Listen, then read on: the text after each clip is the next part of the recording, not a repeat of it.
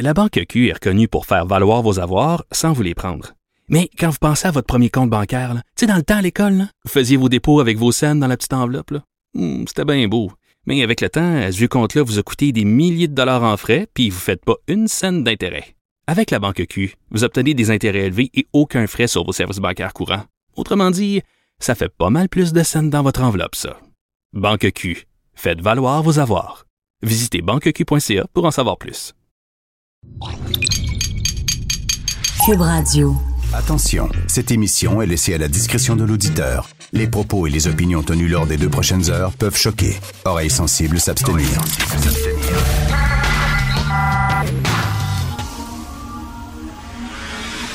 Martino. Richard Martineau. Politiquement incorrect. C'est décevant parce qu'on avait besoin d'une victoire. On n'avait pas besoin de, de quelque chose comme Cube ça. Radio. Puis- Merci d'écouter Cube Radio. Bon lundi, j'espère que vous avez eu un excellent week-end. Ça, c'était Claude Julien qui a l'air d'être super content. Je connais rien au hockey, vous le savez, si vous me connaissez bien, je ne connais rien au sport, je ne connais rien au hockey, mais il y a une affaire que je sais, c'est que 8 défaites d'affilée, c'est pas bon. Ça, je sais ça. Alors, c'est une première en 16 ans pour le Canadien. Ça, par exemple, ça, je- tant qu'à être poche, soyons poche all the way. Tant qu'à être poche, soyons les, les champions des poches. C'est la ça? troisième fois dans l'histoire que ça arrive, ça. 8 J'ai d'affilée. parlé tantôt avec Jean-Philippe, ouais, ben 39-40, les années 39-40, c'était comme ça. Boy. Et 25-26, 1925-26. Ben, tant mieux. Ben oui, Tant ben, faut- marquer l'histoire. Tant qu'à être poche, soyons premiers. Tu sais, comme euh, on est les plus imposés puis les plus taxés au Canada, ça, j'aime ça. Si on avait été comme, mettons, les deuxièmes plus imposés, les deuxièmes plus taxés, non. Encore un effort. On est capable. Tant qu'à être poche, soyons poche all the way. Donc, et là, je, reprends les, propos que François Lambert a tenus à l'émission vendredi dernier parce que lui, euh, il a un billet de saison. Il est allé voir le dernier match. Ben, le match où ils ont perdu 8-1. Puis il dit, ça m'avait coûté à peu près 200 pièces mon billet de saison. Puis il dit, c'est comme, parce que c'est un show, là. Tu vas voir un show, tu payes pour un show. C'est ça, là. Tu peux comprendre qu'ils perdent de temps en temps, mais tu des fois, tu perds, mais tu as bien joué. Tu perds, c'est du bon hockey. Les gens ont vu du bon hockey. Ça tente pas à ce que ce soit une victoire tout le temps. Euh, je pense que les gens sont intelligents. Ils vont là, ils payent le gros prix. Ils- bon, ils ont perdu, mais au moins, ils ont donné tout ce qu'il y avait dans. Bon. Mais là, il dit 8 d'affilée. C'est comme, mettons, si Céline Dion, ça c'est François Lambert qui, qui parle, Céline Dion faussait 8 soirs d'affilée. Ah, tu peux les annuler quand t'es une chanteuse, les reporter, mais là, tu peux pas. Là, Mais là, C'est- à, force, à 8 soirs d'affilée, je pense Ah. que sa carrière est finie. Je pense que Vegas. Neuvième, là, non. Vegas vont dire écoute, Céline, il y a quelque chose qui marche pas, ça ne fonctionne pas. Les gens demanderaient à être remboursés en disant ça n'a pas de bon sens, j'ai payé. Tu sais, Amy Winehouse, là, quand elle avait de la misère à se tenir debout, là, puis tu vois ça sur YouTube, là, ça fait pitié. Elle se souvenait plus des paroles de ses chansons, elle était complètement paf. Elle s'accrochait après son micro. On arrête ça, là. Ouais. Les gens pouvaient dire ben là, moi je vais être remboursé, là. Tu sais, ça n'a pas de sens. là. Fait que là, non. Là, c'est comme Ah, ah, ah, il a encore perdu. Là, les gens. Tu vas voir le Cirque du Soleil, pendant huit soirs d'affilée, il y a un acrobate qui tombe. On prend un break, tu sais. C'est comme Un break. là, qu'on va prendre un break, on va, on va là. le show, puis euh, après ça, on recommencera. Mais là, tu peux pas arrêter. Il y a un calendrier, Oui.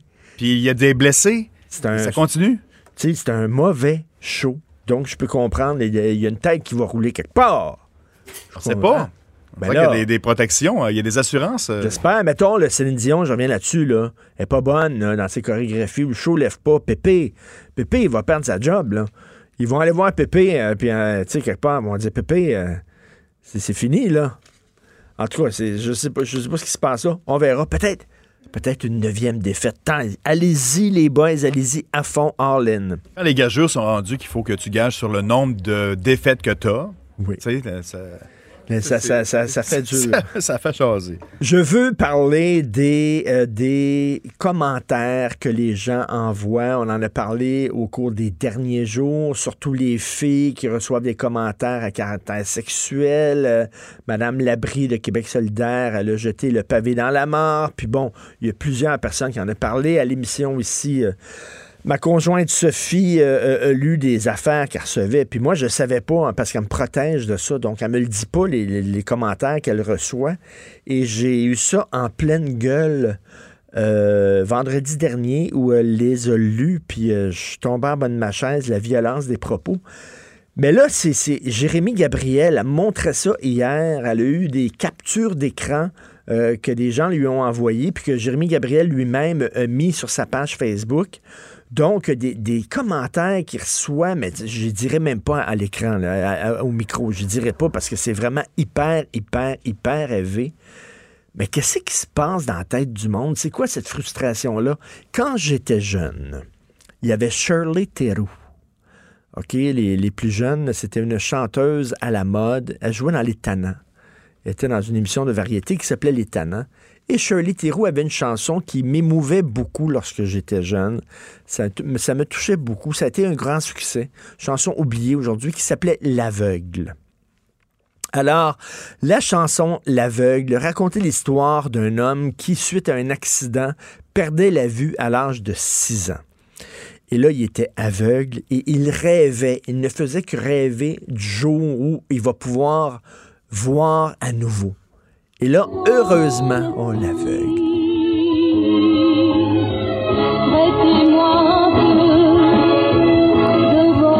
C'est une- chanson hyper là. C'est une chanson hyper. Mais ça, quand ça jouait à TV, ça me rendait triste. Parce que les paroles, écoute bien ça. C'est un gars qui était aveugle. C'est un gars qui était aveugle et là, il rêvait de revoir. Et là, à un moment donné, grâce à une chirurgie, une chirurgie, euh, une opération, il, il recouvrait la vue. Et là, à la fin, ce qu'il voyait, le monde était tellement laid. C'était épouvantable. Le- il trouvait les gens tellement laids qu'il s'enfermait chez lui, il se crevait les yeux. Ça finit C'est trash en tabac. C'est trash. Oh. Il rêve de voir pendant des Wow. années, puis là, ce qu'il voit, ça le déçoit tellement qu'il se crève les yeux. Moi, je pense que je vais, je vais, en- en- je vais écrire une chanson qui va s'appeler Le Sourd. C'est un gars qui rêve d'entendre ce que les gens ont à dire, puis quand finalement, il y a une opération, puis il entend ce que les gens... Il trouve ça tellement laid qu'il se crève les tympans. OK, c'est comme si on m'avait donné un super pouvoir. Tu peux marcher dans la rue et tu peux lire les pensées des gens. Tu te dis, wow, c'est fantastique. Puis là, on te donne ce super pouvoir-là. Et là, tu te promènes dans la rue et tu te rends compte que les gens sont hyper méchants, mais dégueulasses, frustrés. C'est quoi? Ils s'en prennent aux personnalités publiques. Peut-être qu'ils ont des jobs de merde. Peut-être qu'ils ont une relation de merde avec des enfants de merde. Ils ont une vie de merde. Puis là, ils regardent les personnalités publiques. Ils sont toujours photographiés dans des premières. Puis ils sourient. Puis c'est le tapis rouge. Puis un drink dans les mains.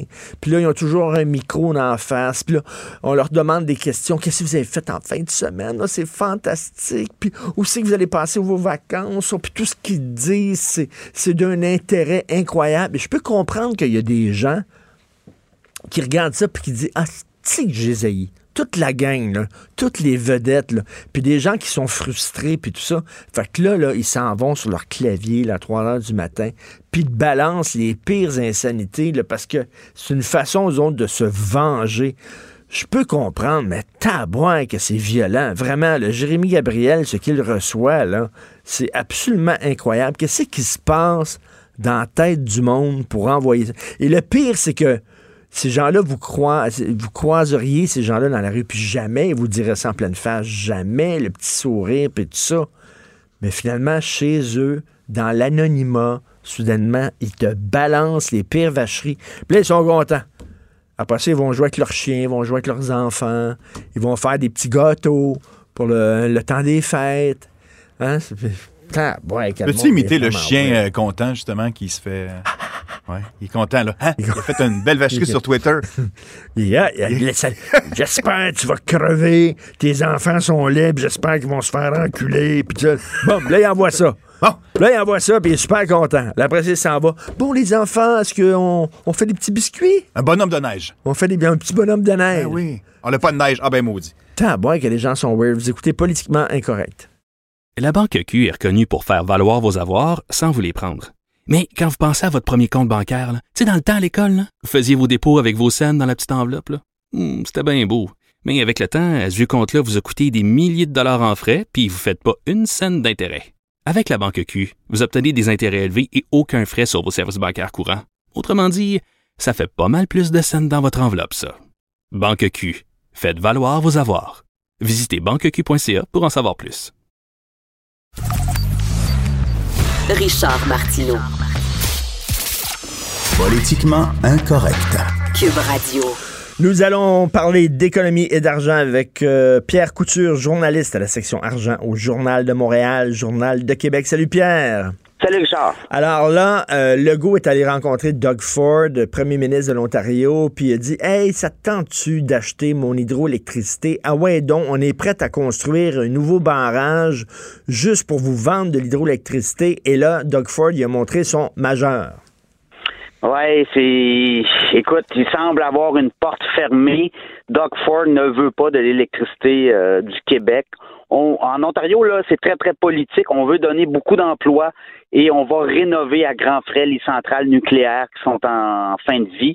Il y en a certaines qui sont en mise en arrêt actuellement là, pour euh, rénovation, mais on va continuer dans cette euh, voie-là et clairement, Doug Ford a dit en fin de semaine à François Legault, ben écoutez, Oubliez-nous, là, pour acheter de l'hydroélectricité du Québec, on n'est pas là. Alors. Ben c'est quoi? C'est une décision politique parce que ça serait mal vu qu'il donne de la. Parce que là, à un moment donné, euh, François Legault, il a dit Nous autres, on est prêts, là, on va construire un barrage hydroélectrique, puis on va prendre des travailleurs ontariens.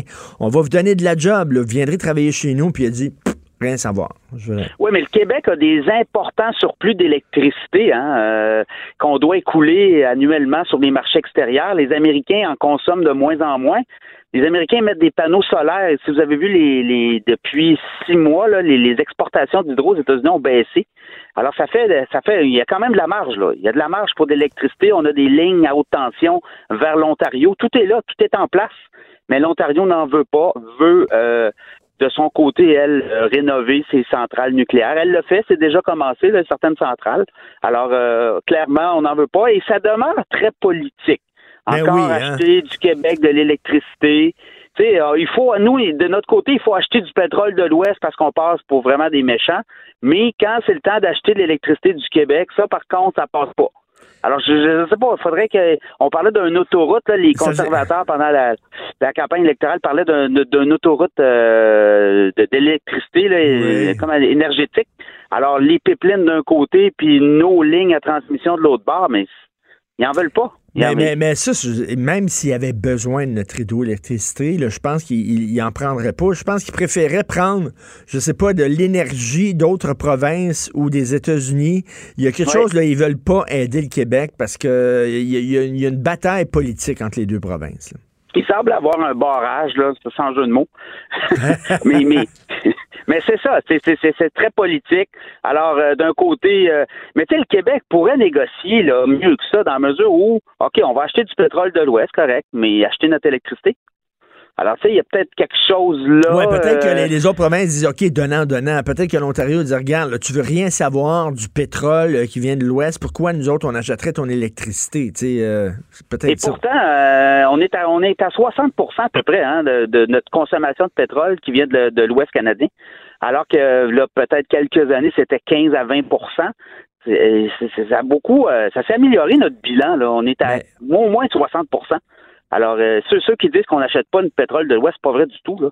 Mais écoute, il s'est fait, il s'est fait quand même euh, claquer à porte ses doigts, là. François oui, non, non, clairement, au niveau de l'électricité, oubliez ça. Il semble pas avoir de marché au Canada pour notre électricité.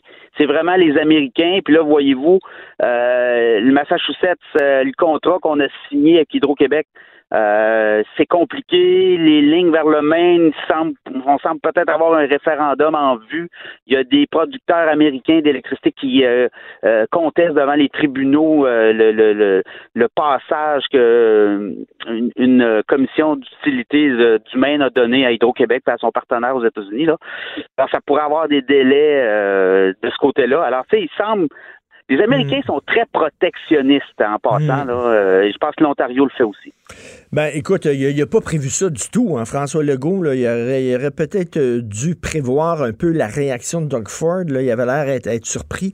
Euh, ici, à Québec, bien sûr, on a des surplus euh, grâce, entre autres, au gouvernement précédent, faut le dire, là, qui s'est serré à ceinture. Il a dégagé des surplus. Mais là, tout le monde fait la queue avec un numéro comme ah chez le boucherie en disant, OK, nous autres, on veut passer à la caisse. On veut qu'il y en ait un peu de ce surplus-là qui, qui, qui tombe dans nos poches. Ouais, ben là, t'as les employés de l'État qui veulent euh, leur part du gâteau. T'as les, euh, les, les PME aussi qui réclament des baisses d'impôts. Mais tu vois, Michel Girard, euh, mon collègue, euh, en fin de semaine, dans sa chronique, parlait de, quand même d'une facture salée si on se rend à l'évidence, c'est-à-dire que les, euh, employés de l'État réclament une hausse de 6,6% par année. Et euh, le gouvernement Legault, lui, dans ses prévisions, a prévu deux déjà. 2, 2,2. Alors, la différence, ça fait 2 milliards par année de plus euh, qu'on devrait payer si jamais le gouvernement cède aux pressions là, des groupes euh, Aïe, en fait, aïe. des travailleurs de l'État. Imagine, là, c'est beaucoup de fric, c'est 2 milliards par année de plus. La masse salariale des sont à peu près 500 000 employés de l'État. Oui. On parle de, de, de, de, de 47 milliards de masse salariale annuellement. Oui, mais là, à quoi ça sert de dégager des surplus, de serrer la ceinture, de soudainement là, avoir de l'argent en banque, si après ça, c'est pour vider ton compte puis recommencer comme avant, retomber dans le rouge en donnant des cadeaux Ouais, à tout le monde? de Ça pomper- sert strictement à rien. pomper le même monde. Ben oui. Mais, mais, mais c'est ça, là, ça va être une partie politique. C'est toujours ça, hein, aux 3-4 ans, là, les négociations avec euh, les employés de l'État. On brandit euh, les, euh, les- menaces, on brandit aussi les demandes, les demandes salariales. Et euh, écoute, 6% par année, là, ça serait un rattrapage. On demande un rattrapage par rapport aux autres euh, employés au Québec, là, privés euh, notamment. Euh, il y aurait du retard de 6% les employés de l'État actuellement. Alors, on demande Oui, mais en même, temps, en même temps, en même temps, ils disent toujours ça. hein. On est moins payé que dans le privé. C'est toujours ça qu'ils disent. Mais je m'excuse, moi, ils ont quelque chose qui vaut de l'argent que les gens du secteur privé n'ont pas. Une sécurité d'emploi. Ils peuvent Ouais, dormir contre, sur leurs trois on oreilles. pas, ça. Ben non, Ouais, ben ça, ça. c'est, je veux dire, je m'excuse, mais c'est monnayable, ça vaut cher. Dans le privé, là, tu sais jamais quand tu vas perdre ton emploi, quand l'entreprise va lever les feutres, aller ailleurs, fermer, etc. Tout le monde est un peu sur un stress. On l'a vu, il y a des gens récemment qui ont perdu leur emploi à un mois de Noël. Ça va, ça arrive pas chez les fonctionnaires, ça. Oui, puis l'État ne fait jamais faillite, là. N'oubliez pas, Ben votre non. emploi- quelqu'un qui travaille pour le gouvernement, l'État ne fermera pas demain matin, il doit assumer des services. À la limite, va peut-être couper, va compresser certains services, puis peut-être euh, euh, couper des postes de fonctionnaires, mais ne fermera jamais. Donc, votre fonds de pension sera toujours à 100% Exactement. Do- Donc, j'espère qu'ils mettent ça dans la balance. là. À un moment donné, il va Ben- falloir dire aux fonctionnaires, OK, vous êtes moins payés que dans le privé, mais tant à boire, là, vous avez des... Puis si c'était vrai, là, que vraiment le privé, c'était meilleur, je m'excuse, mais les fonctionnaires quitteraient leur emploi puis iraient dans le privé. Est-ce que tu vois ça, toi? Y a-tu un mouvement de fonctionnaires qui s'en vont puis qui s'en vont vers leur privé? Non. Ils restent dans leur job. Pourquoi? Oui, oui, non, ben c'est ça. Ben, d'autant plus que bon, c'est une partie politique. Là, on commence, Ben oui. puis on étale nos, euh, nos revendications, euh, et ça va finir quoi? L'inflation est à 1,9 là ces temps-ci, donc ça va finir à 2, 2,5, euh, 2,2. Le gouvernement a tablé entre 2 2,2 là, ce qui ce qui offrait euh, aux travailleurs du secteur. Écoute, très rapidement, la demande mondiale pour les produits pétroliers pourrait augmenter de 500% d'ici 2050. Fait qu'on a Oui. encore besoin de pétrole. Ben, écoute, je, je fais le lien parce que COP25 s'ouvre aujourd'hui, je pense, à, euh, en Espagne. Et, et depuis le début des COP, là, 92-93, la consommation mondiale de pétrole par jour était 70 millions de barils. On est rendu à 100 millions.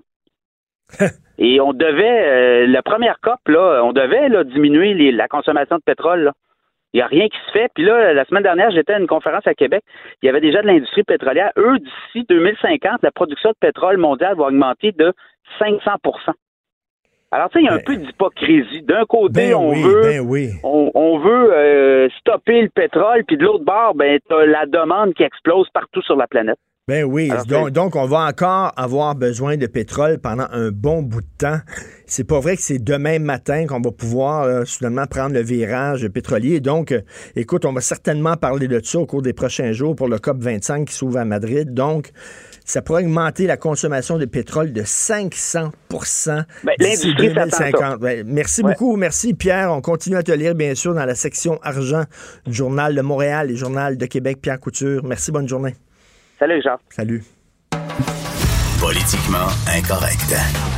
À Cube Radio et sur LCN, le commentaire de Richard Martineau avec Jean-François Guérin.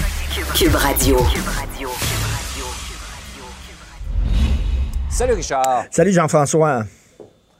L'égalité des congés parentaux euh, est réclamée vraiment par les parents adoptifs, comme on dit. Il y en a qui sont plus égaux que d'autres. Ben, tout à fait. Écoute, euh, je te connais, Jean-François, tu es un bon gars, toi. Est-ce que tu fais une différence entre des enfants adoptés puis des enfants naturels? J'imagine que tu as des amis, Ben toi, qui ont adopté leurs enfants. Oui. Est-ce que tu dis, Oui. moi, mes enfants, ce sont mes enfants biologiques, j'ai une, euh, j'ai une relation plus proche que toi avec tes enfants adoptés? Voyons. Ben non.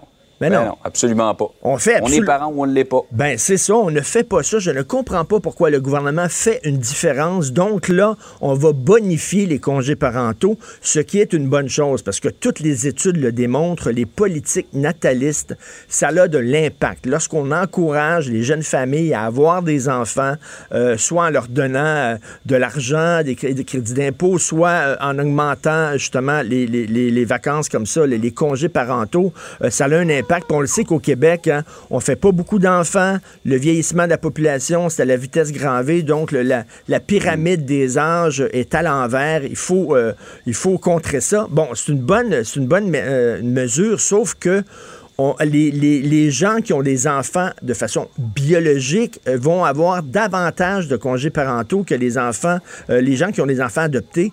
Et ça, ça n'a juste pas de bon sens. Et là, le ministre, il dit oui, mais vous savez, quand une femme accouche, il y a des impacts psychologiques. Tu le sais, Jean-François, il y en a des femmes qui ont des dépressions postpartum, que c'est extrêmement Ouais. difficile. Donc, elles ont besoin de, de congés pour se remettre sur pied.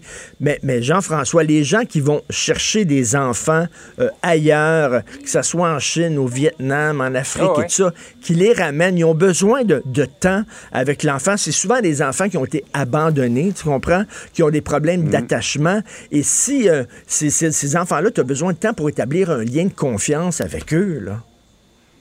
Ah oui, absolument. Et la différence, euh, il me semble que j'ai entendu un montant en fin de semaine, Richard. Pas une grosse différence que ça prendrait pour rendre les choses égales. C'est non. 2-3 millions, Ben, c'est quelque chose ça. comme ça. C'est rien. C'est pas une grosse. C'est très bizarre parce que euh, si tu as des enfants de, de, de, de point- de- d'une manière naturelle, c'est tes enfants biologiques, Mm. tu vas avoir beaucoup euh, de congés parentaux. Si tu vas adopter des enfants à l'international, un peu moins. Et si tu adoptes des enfants au Québec, encore moins.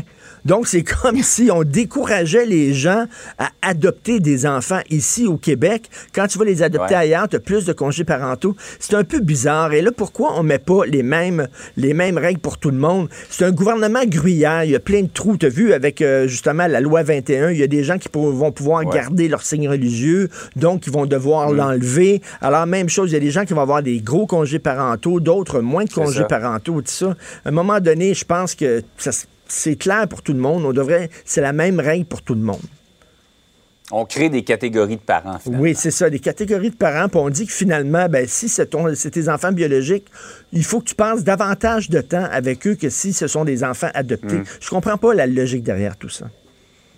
Ouais, difficile à comprendre. Euh, par ailleurs, dossier Capital Média, il y a beaucoup de pression pour que Desjardins investissent. Hein? Hey, ça, c'est vraiment bizarre. Alors, bon, Capital Média, on le sait, euh, des, ces journaux qui ont été euh, vendus presque pour une, un dollar par Power Corporation à, à Capital Média. Et là, bon, ça va très mal.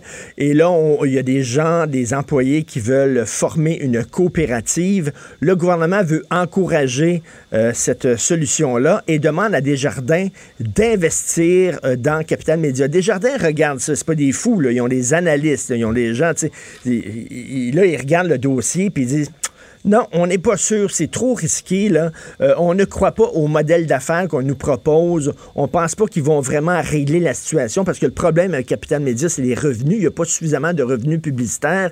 Eux autres disent non, on ne croit pas, on ne va pas investir là-dedans. Et là, tu as le ministre de l'Économie, Fitzgibbon, qui fait, qui tord le bras de Desjardins en disant non, non, non, là, retournez sur votre planche de travail, réévaluez le, dossier encore, puis vous allez voir, vous allez donner de l'argent à, à- à Desjardins.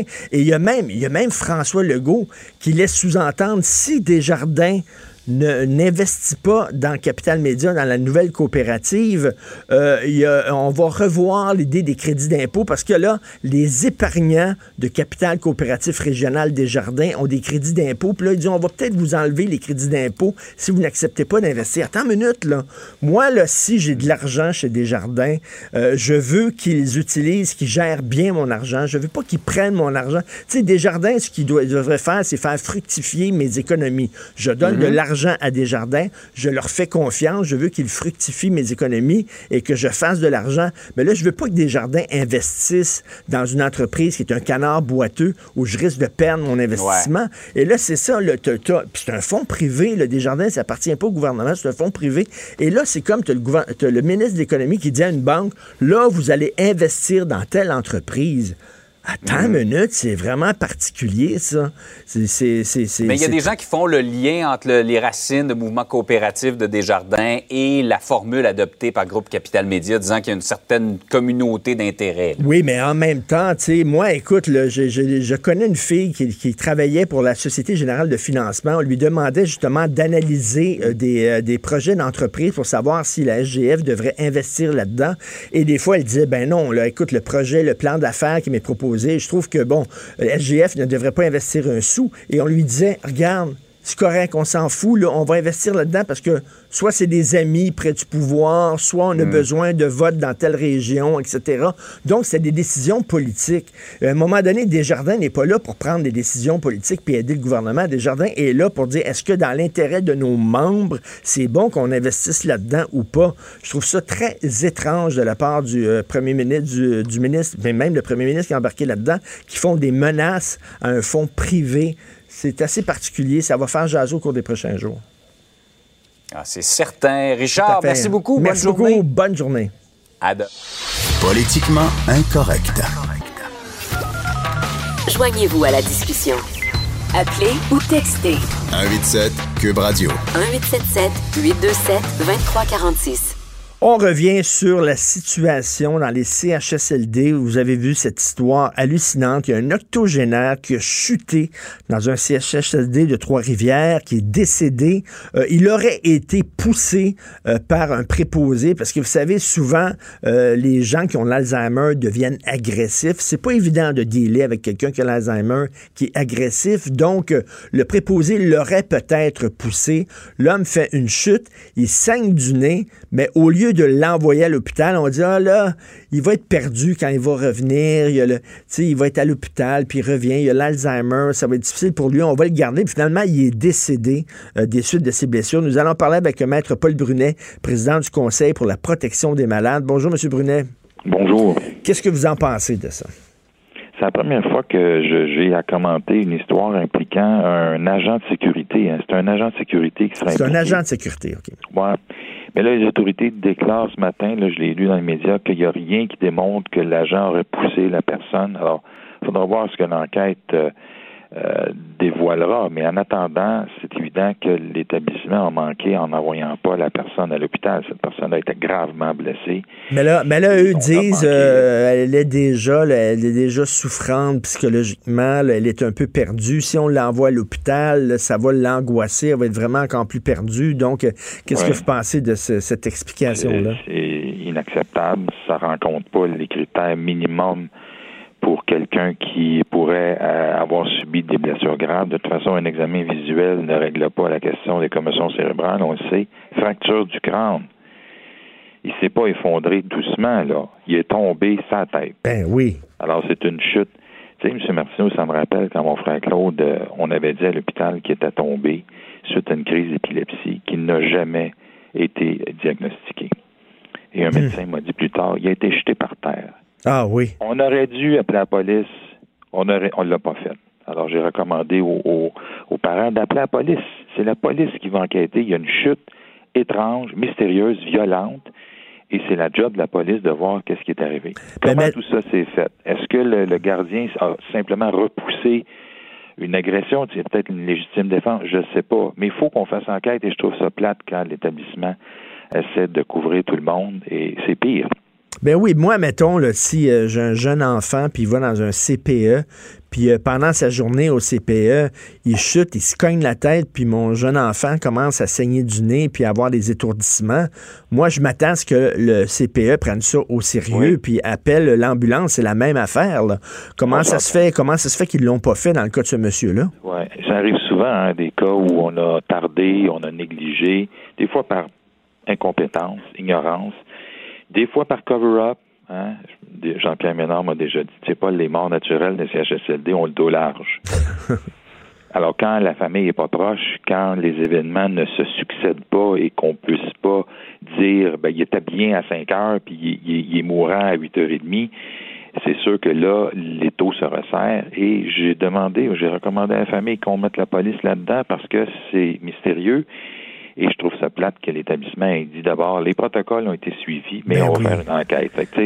C'est ça, le- que- qu'eux autres, là, ils, ils se protègent alors qu'ils Oui. devraient, au contraire, protéger les, les bénéficiaires, protéger les gens qui vivent là, pas se protéger entre eux. C'est ça qui est triste et je sens que des fois, on, on fait ça. J'ai vu des réflexes de- d'administration être beaucoup plus ouverts et transparents, mais des fois, on, on va avoir peur, on va protéger notre gang, puis euh, on va dire, comme on dit ce matin, il n'y a rien qui démontre que nos gens ont manqué à quoi que ce soit. Ben non. Ben même si c'est le cas, dis-le, puis Ben montre-le, puis démontre-le, c'est encore mieux. Mais même Maître Brunet, là, veut dire, ça, ça prend pas là, un génie pour savoir que quelqu'un qui saigne du nez, il y a quelque chose qui se passe, là, qui, qui, qui marche pas, là. Puis tu sais, quelqu'un qui tombe, là, on a vu des, des vieillards tomber. Il y a des échymoses sur le bras, sur le genou, quelque chose. Quelqu'un qui tombe sur la tête, là, c'est une chute violente, on s'entend. Alors, qu'est-ce qui a contribué à cette chute violente-là? Est-ce que les propos, les prétentions du fils sont fondées? L'enquête le dévoilera, mais il faut faire enquête pour savoir ce qui est arrivé, c'est évident. Mais plus tard, on va avoir des beaux CHSLD. C'est ça qu'il faut. On s'en est pas parlé de ça, vous, là, les plans là, qui ont montré des nouveaux CHSLD. Oui. Ça a l'air des petits bungalows. C'est vraiment Oui. cute. Moi, je veux quasiment donner mon nom Oui. de suite pour en avoir un. Sauf que, sauf que M. Brunet, si, excusez-moi de, de- de- de- d'être vulgaire un peu, mais tu sais, rester dans sa couche pleine de marde, que ça soit dans un beau CHSLD ou dans un CHSLD qui est lettre, euh, reste que c'est pas agréable pantoute, là. Je veux dire, c'est bien beau, là, prendre soin du béton et, euh, et de, l'architecture, mais si Ouais. les soins sont pas là, puis si euh, on n'embauche pas davantage de personnel, ça donne rien. On s'entend. On va changer la façon de bâtir ces lieux-là. Ce ne seront plus des lieux institutionnels. Ça va vraiment être des grandes maisons, des grands bungalows, on s'entend. Mais vous avez raison, ça va prendre du monde pour s'occuper du monde. Mais, aux surprises, la semaine passée, je lisais une lettre de Mme Blais adressée à tous les PDG qui disait, là, désormais, là, vous mettez plus de couches aux gens qui sont pas incontinents, puis vous allez manger la bouffe que vous servez. Moi, chez Martineau, en 20 ans, j'ai jamais vu une lettre comme ça, là. D'ailleurs, ça fait des vagues. Il y a des PDG qui sont pas contents. Elle a osé leur demander des affaires. Eh bien oui, elle est ministre, puis elle a le droit de le demander. Ben oui, puis elle dit, là, vous allez sortir de vos bureaux, puis vous allez faire Oui. des visites. Parce qu'elle a fait ça, Mme Blais. là. Ça a l'air qu'elle a fait une vingtaine de visites là, impromptues, inopinées, à ce point de même, sans avertir personne. Oui, et je vous dirais qu'il y a des gars et des filles qui dirigent ces établissements-là. Il y en a qui descendent sur le terrain. J'en ai vu, puis il y en a qui viennent manger les repas. Et à ces endroits-là, c'est drôle, il y a moins de plaintes, la nourriture est meilleure. Tout, tout a un lien, tu sais. Mais si tu restes dans ton bureau et tu es bon d'un chiffre, ça se peut que tu sois moins bon avec ton monde. Ben oui, ben tout à fait. Non, c'est bien d'aller voir euh, sur, sur, sur place. D'ailleurs, il y a un monsieur Raymond Bourbonnais euh, qui va avoir recours à l'aide médicale à mourir le 5 décembre. Puis euh, avant de partir, c'est cette semaine, avant de partir, il a décidé de lancer un cri du cœur. Il a rencontré la journaliste Mélanie Noël de la Tribune et euh, il a vidé son sac. Il a dit après un an CHSLD où j'ai constaté une constante dégradation des services, je vous demanderai de faire tout votre possible pour mettre de la pression sur le gouvernement pour qu'il réveille ces hauts fonctionnaires qui dorment dans leur bureau à l'air conditionné. Le problème de main-d'œuvre est devenu journalier et il s'aggrave dangereusement les fins de semaine. Oui. écoutez, ce monsieur-là a raison jusqu'à un certain point. Il y a des places que c'est bon, il y a des places que ça sent bon, mais des places que les, gars et des filles sont dévoués. Il y a d'autres places, mais sont débordées. C'est comme n'importe quoi. Il y a des places qui sont très bien gérées, puis il y a d'autres places où, comme je dis souvent, quelqu'un qui est bon d'un chiffre est moins bon avec le monde. Et j'en ai vu des belles places, des bonnes places où on s'occupe des gens, mais le témoignage de monsieur-là est malheureusement très, très, très euh, répandu et euh, il y a beaucoup d'ouvrages encore à faire. Hein. Mar- Marguerite Blais a de l'ouvrage, des gros défis à relever et euh, j'espère qu'elle saura le faire. Est-ce que Marguerite Blais, est-ce que ça se peut qu'elle ait fait, elle a envoyé sa fameuse lettre ouverte là, en disant euh, aux gestionnaires de, sortir des CHSLD, de sortir de leur bureau plutôt, puis d'aller voir ce qui se passe dans les CHSLD? Est-ce que c'est peut-être lié aussi au fait qu'elle a présenté les nouveaux projets de CHSLD? Ce qu'elle veut dire, elle, c'est que oui, il va y avoir des, nouvelles maisons pour aînés, mais ceux qui n'ont pas la chance de rester dans ces maisons-là, on fait en sorte aussi que vous ayez des, meilleurs, euh, des meilleurs services. Ben nous, c'est un peu ce qu'on a dit à Mme Blais, si elle voulait qu'on dise le moindrement du bien de son projet de maison des aînés. Marguerite, il faut décider des affaires maintenant pour ceux et celles qui vivent en CHSLD, maintenant. Hmm. La couche au non incontinent, là, ça, ça ne devrait plus se faire. Alors, ils, sont, ils se sont inspirés, j'espère, je crois, de ce qu'on demande depuis fort longtemps, vous le savez. Ben oui, ça me fait penser exactement les lab écoles. On dit il va y avoir des nouvelles écoles qui vont être très belles. Oui, mais si les professeurs sont encore euh, débordés, s'ils sont, en, sont en train de péter aux frettes, s'il manque euh, d'orthophonistes, de spécialistes, c'est pas mieux. C'est bien beau investir dans le béton, faut investir dans le personnel aussi. Vous avez entièrement raison. Il y a des milliers de personnes qui manquent. Mais en attendant, je sais que le bureau de la ministre est, au courant de ça. Je me fais dire par la hmm. présidente de l'Ordre des infirmières auxiliaires que 40% des infirmières auxiliaires, sont 15 000 au Québec, ont un deuxième job parce qu'elles ne font pas une semaine complète dans le réseau. Fait, il y a de l'espace. Ben il y a du monde encore de disponible. Il faut aller les rencontrer puis s'assurer qu'on va s'aider tout le monde, qu'on va mettre l'épaule à la roue. En 2000, avec Mme Marois, l'ancienne présidente de l'Ordre des infirmières avait réussi à obtenir que les, les étudiants et étudiantes en nursing aident les infirmières en attendant qu'on résorbe la pénurie. Tout se fait si on est bien intentionné, évidemment. Tout à fait. Merci beaucoup. Continuez votre bon travail. Maître Paul Brunet, président du Conseil pour la protection des malades. Merci. La Banque Q est reconnue pour faire valoir vos avoirs sans vous les prendre. Mais quand vous pensez à votre premier compte bancaire, tu sais, dans le temps à l'école, vous faisiez vos dépôts avec vos scènes dans la petite enveloppe. Hmm, c'était bien beau. Mais avec le temps, ce vieux compte-là vous a coûté des milliers de dollars en frais, puis vous ne faites pas une scène d'intérêt. Avec la banque Q, vous obtenez des intérêts élevés et aucun frais sur vos services bancaires courants. Autrement dit, ça fait pas mal plus de scènes dans votre enveloppe, ça. Banque Q, faites valoir vos avoirs. Visitez banqueq.ca pour en savoir plus. La banque Q est reconnue pour faire valoir vos avoirs sans vous les prendre. Mais quand vous pensez à votre premier compte bancaire, tu sais, dans le temps à l'école, vous faisiez vos dépôts avec vos scènes dans la petite enveloppe. Hmm, c'était bien beau. Mais avec le temps, ce vieux compte-là vous a coûté des milliers de dollars en frais, puis vous ne faites pas une scène d'intérêt. Avec la banque Q, vous obtenez des intérêts élevés et aucun frais sur vos services bancaires courants. Autrement dit, ça fait pas mal plus de scènes dans votre enveloppe, ça. Banque Q, faites valoir vos avoirs. Visitez banqueq.ca pour en savoir plus. Pour nous rejoindre en studio. Studio à commercial cube.radio. Appelez ou textez. 187 cube radio. 1877 827 2346.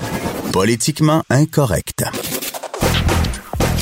Gilles Proulx. Le où, quand, comment, qui, pourquoi ne s'applique pas sa ricanade? Parle, parle, parle, genre, genre, genre. Gilles Proulx. C'est ça qu'il manque tellement en matière de journalisme et d'information. Voici le commentaire de Gilles Proulx.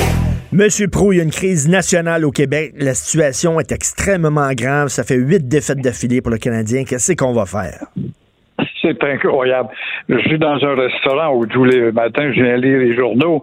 Et puis, tu devrais voir, c'est tellement drôle de voir. C'est vrai que, ben, tu vas dire, non, je peux pas cataloguer de même. C'est vrai que c'est des ouvriers du en plein. Mais ils prennent le journal de Montréal, et puis là, ils vont pas à la page de Richard Martineau, ils vont à 54 ou 55 à la fin. Là. Puis là, ça se met à analyser, puis là, ils mettent dehors euh, Bergevin. Et puis ils touchent pas à l'autre ce matin. Bergevin a pas su acheter des bons joueurs. Tu sais, quand les valeurs sont tellement déplacées, quand on en est rendu à un débat presque national pour ces huit défaites du CH, ça démontre combien vaut la culture de notre petite nation. Est-ce que c'est la fin du monde? Pour euh, certains, oui, c'est grave en maudit. Mais le hockey, j'avais dit ça à Mario Tremblay une fois, puis il m'avait donné raison. Le hockey, c'est quand même des gars qui ont 6 pieds 2, 6 pieds 4. Ils pèsent à peu près 200, 225 livres. Ils ont tous les deux une paire de patins, puis ils ont tous les deux un hockey, puis mais la rondelle roule pas un soir. Il y a du hasard dans la maudite rondelle qui voltige. Et il me dit, tu as 50% raison. Alors, ne demandez pas aux gens dans les estrades si la Constitution, tu soulèves la question justement ce matin, si la Constitution a de l'importance, ça leur passe par-dessus les Ben, oreilles. c'est ça. Moi, moi Gilles, là, on aimerait ça que les gens soient aussi choqués envers la contestation euh, contre la loi 21, envers l'anglicisation de Montréal, que ça les choque autant, que ça les prenne par les sentiments. Non. Mais là, OK, ah là, tabarnouche, là, soudainement, c'est important. Ben, la culture euh, générale, la culture d'affaires publiques, ça inclut ça. Tu peux pas rien que parler du Canadien qui a de la misère. Il y a d'autres choses. Il y a Legault qui est en train de peut-être se faire rouler là, avec les premiers ministres de la Confédération. Alors, ne demandez pas aux gens euh, dans les estrades si la Constitution a de l'importance. Euh, que nous ayons été euh, 11 à ne pas signer depuis 1982 la charte ou la, la- le vol de Trudeau, parce que c'est un vol ça éveille pas plus le peuple enivré par cette simple maudite discipline sportive que nous contrôlons pas. Alors la pression ne va, va pas chez Ju- Julien ce matin, le seul consolant. Elle va sur Bergevin qui a acheté euh, des joueurs qui a été un mauvais acheteur. Mais là, y quelqu'un voilà. qui, y a-tu quelqu'un qui va perdre sa job là-dedans? là? parce qu'à un moment donné, ça va pas bien. là? Ah ben non, les tribunes là, vont euh, surtout cibler Bergevin. On va se rendre jusqu'à Noël et après quoi on verra s'il va y avoir un Boxing Day le lendemain de Noël. On est fort là-dessus. C'est notre religion, qu'est-ce que vous voulez? Là, vous parliez justement de la conférence euh, des, euh, des premiers ministres euh, provinciaux. Doug Ford vient de claquer la porte, ses doigts de François Legault en disant Ton électricité, excusez-moi, mais tu peux te la foutre dans le cul, on n'en a pas besoin, on veut rien savoir. C'est à peu près ça. Doug Ford, avec, euh, en tout cas, ses vieilles euh, centrales nucléaires de North Bay, veut les rafistoler pour penser aux régions lointaines de, de l'Ontario. Euh, il veut toujours pas acheter notre électricité. Même si Legault était prêt à s'aplaventrer, quand même, pensons-y. Les Ontariens pourront venir travailler ces chantiers québécois, puis au diable la loi 101. Mon œil. Doug dit non. Bref, on n'achète pas ce qu'on n'a pas besoin. C'est un peu vrai, par contre, ils ont aussi des surplus d'énergie. Donc, l'interdépendance, si souvent citée dans le fédéralisme coopératif, démontre que ça marche pas toujours. Oh, ça a bien marché entre Mme Ford et Mme Legault. Ils ont sans doute parlé de hockey. Mme Ford n'a plus de bonne humeur parce que Toronto est meilleur que le Canadien. Mais pour le reste, ça te démontre comment c'est limité l'interdépendance, puis le fédéralisme coopératif. Il ne peut pas être constamment coopératif. Il y a 11 euh, provinces et les 11 ont des intérêts différents, Différents. dépendant de leur, leur géographie, etc. Pas moyen. Alors là, Legault va. Il a déjà subi une claque hier. Aujourd'hui, il va parler peut-être de plus d'argent dans la santé. Là, quand tu parles d'argent, ils vont tous être d'accord. Mais dans le fond, Legault en mange un autre claque. Est-ce qu'il va les accumuler à un point tel pour, montrer qu'il n'est pas plus fort que les autres, quoi? Mais, mais que- qu'est-ce que, au lieu là, de, de- de chicaner entre provinces, pourquoi on ne s'unit pas contre, contre Ottawa en disant, écoutez, là, euh, que ce soit les provinces de l'Ouest, que ce soit les provinces de l'Est, le Québec, l'Ontario, on veut davantage de pouvoir, on veut un fédéralisme qui soit décentralisé, puis au lieu de chicaner entre provinces, on devrait au contraire s'unir. Comment ça se fait qu'il n'y a pas cette unité-là, une force politique des 11 quand même pour dire Trudeau, c'est assez, baraque de 1867 ou de 1982 qui est encore plus humiliante, ça ne marche pas. Probablement parce que le 1982 plaît au fond à l'hypocrisie de l'autre côté des Outaouais. Il y a peut-être ça aussi derrière tout cela qu'il faudrait fouiller de ces jours. Et qu'est-ce que vous pensez de cette plainte là, qui a été déposée euh, contre une juge de la Cour d'appel par euh, l'historien Frédéric Bastien? C'est intéressant, ça. Très, très, très. C'est un gars très articulé. J'ai eu l'occasion de participer la semaine dernière à une assemblée. Et euh, on lui souhaite bonne chance. C'est un historien, professeur. C'est lui qui a écrit justement le hold-up de 1882 à Trudeau, 1900, pardon. Il trouve que la juge a erré. Nicole Duval-Tessier, d'où vient-elle? Quelle est sa base? Quelle est son éducation quand elle a grandi? Dans quelle formation politique?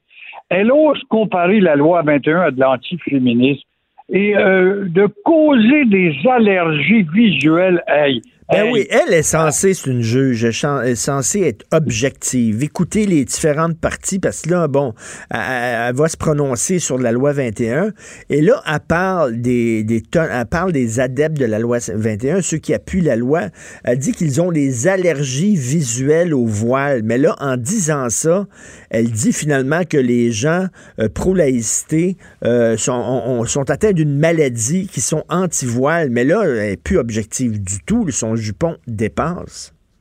Alors, conclusion, mon cher Richard, voilà une femme qui va passer un de ses jours de la Cour d'appel à la suprême. Mais comment ça se fait? Comment se fait-il euh, que on ne euh, parvient pas à se référer de temps à autre à des pays qui sont démocratiques avec des grands D, les quatre pays européens qui ont décidé de dire qu'il y a des limites il y a justement un encadrement qui doit s'imposer à ces cultures envahissantes. Le Danemark, c'est un pays fasciste, ça, ça peut nous donner des leçons, le Danemark. La Belgique, la Suisse, la France, bon, la France, on l'aime pas, la France, mais prenons les trois autres, là. Comment ça se fait qu'ils sont vraiment en référence dans le débat? Non, mais là, là, les dés sont pipés, là, son jupon dépasse, on le sait où à, où à loge, elle est contre la loi 21, elle le dit. Les adeptes de la loi 21 souffrent d'une maladie, sont allergiques au voile, donc ben, on sait comment elle va trancher. Là. Ben justement, alors, que vaudra la crédibilité si tu es plus préoccupé par les défaites du Canadien dans un grand débat national par rapport à ce que Madame va dire, euh, mon jugement est juste? Mais j'ai bien hâte, parce que là, il a fait, Frédéric Bastien a déposé une plainte là, euh, au euh, Conseil de la magistrature. Euh, il a reçu un accusé de réception. J'ai très hâte de, voir si... Parce que lui, il veut que, que cette juge-là se récuse de l'affaire. Parce que dans n'importe quel autre procès, Gilles, si le juge montre sa subjectivité, qu'il n'est pas objectif, on va lui demander de sacrer son camp. La consolation, c'est que le, justement, le comité a accepté la déposition de sa plainte. Jusqu'où ça va aller? Il va se trouver une toge parmi 612 autour de la table. Il va suffire qu'il y ait quand même deux, trois personnes qui allent à l'encontre de un ou deux. Et puis ça vient de s'éteindre, le débat s'éternise et ne se règle pas. Mais, mais On nous passera ça à la poste. Ben, c'est ça. Puis après ça, les gens disent on est tanné des chicanes constitutionnelles, on n'aime pas ça. Exactement. Mais on les cultive parce que c'est payant pour nous autres, surtout notre corps professionnel du droit. C'est très payant. Nous vivons dans une société de droit. Trudeau nous l'a dit en 82. C'est la consolation qu'il nous a donnée, justement. Il faut s'y intéresser euh, au, au débat constitutionnel parce que ça nous touche dans notre vie de tous les jours. La preuve, là, euh, la preuve, c'est cette attaque frontale contre la loi 21. Là, ça va avoir des impacts sur notre vie. C'est bien beau s'intéresser aux défaites du Canadien, mais là, il y a une attaque concertée du Canada contre notre façon, notre volonté de vouloir se gérer comme on veut. Et on dirait que les gens ben, s'en foutent un peu. Tu as tout à fait raison par rapport à autre époque, autre mœurs.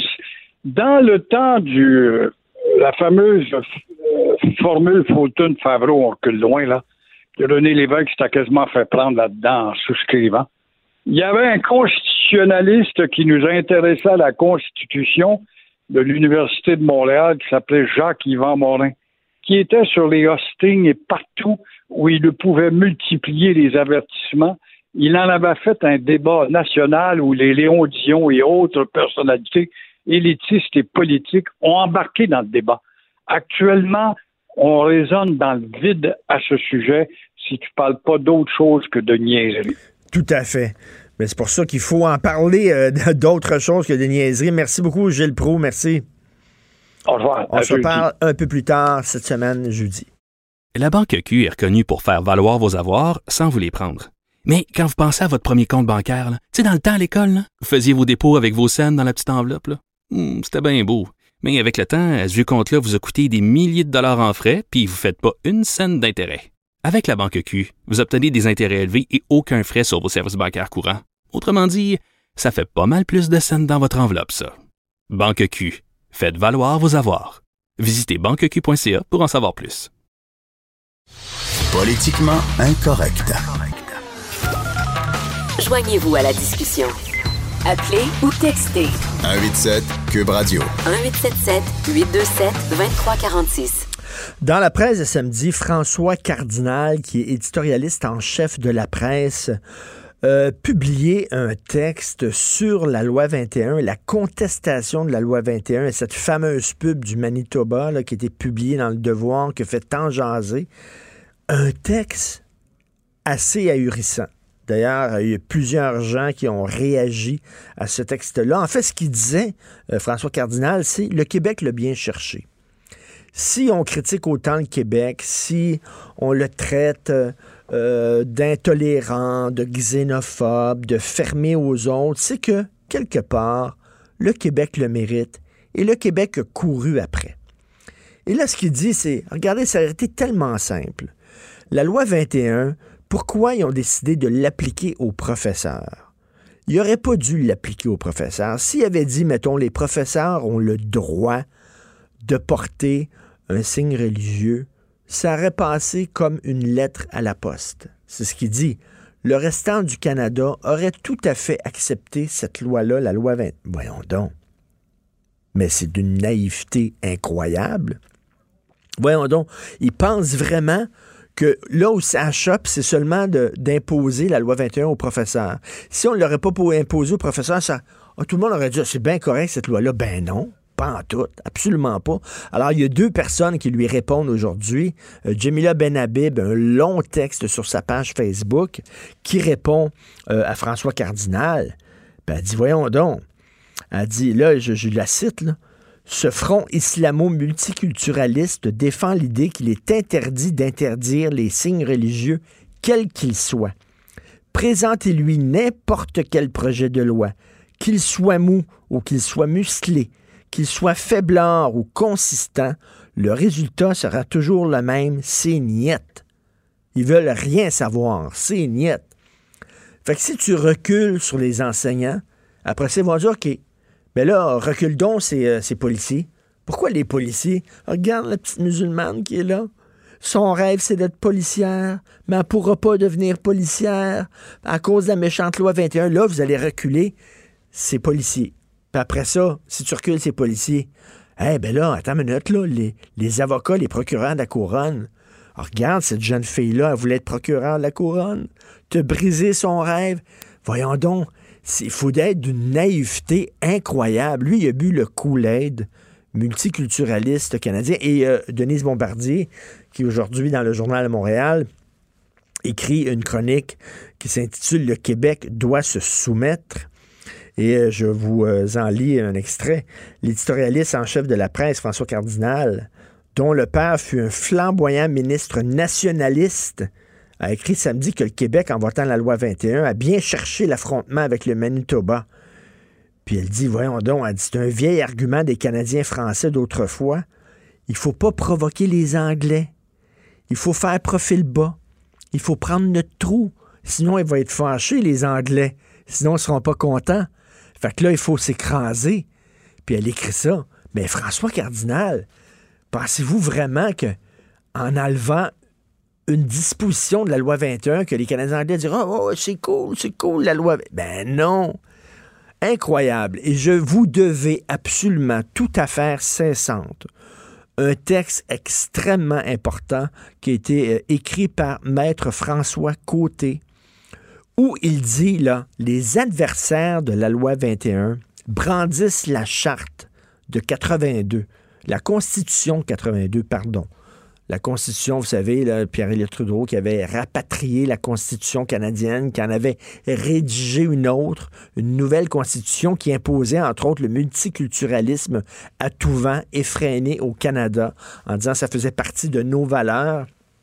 Alors là, ils vont brandir la Constitution en disant, regardez, la loi 21 ne respecte pas la Constitution.